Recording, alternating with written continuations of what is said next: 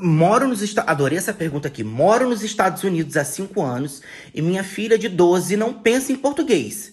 Pode me explicar? Mas é claro, foca. Temos aqui um exemplo de atrito linguístico. Abre as aspas, produção, para mim, por gentileza, querido. Obrigado. Tá. Na linguística, o atrito é definido como a perda não patológica de uma parte ou da totalidade de uma língua por um falante bilíngue e ocorre no nível neurológico. Um dos fatores a serem levados em conta para aferir a possibilidade de um esquecimento é a idade na qual o indivíduo aprende outra língua.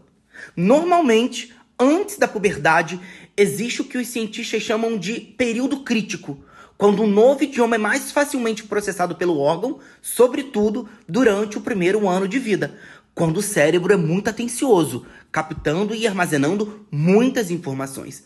Fecha as aspas para mim, por favor. É o que aconteceu com a sua filha. Ela passou pelo atrito linguístico, a língua 2 dela, o inglês, tomou o lugar da língua 1, um, o português. Por isso que ela pensa em inglês. Entendi, Jorge, mas aqui, isso pode acontecer na vida adulta? Abre as aspas mais uma vez para mim, produção, por gentileza. Passado esse período, algo acontece no cérebro e é como uma parte se fechasse.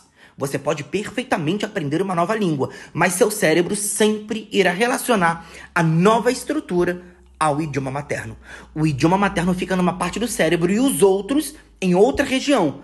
Mas isso não significa que eles sejam independentes. As línguas compartilham recursos e não ficam isoladas. Fecha as aspas, produção. Né? É o famoso sem português, sem inglês. Enfim, resumindo, sua filhota passou pelo atrito linguístico e o adulto para não pensar ou não traduzir para o português, precisa morrer e nascer de novo. Um beijo da Melody.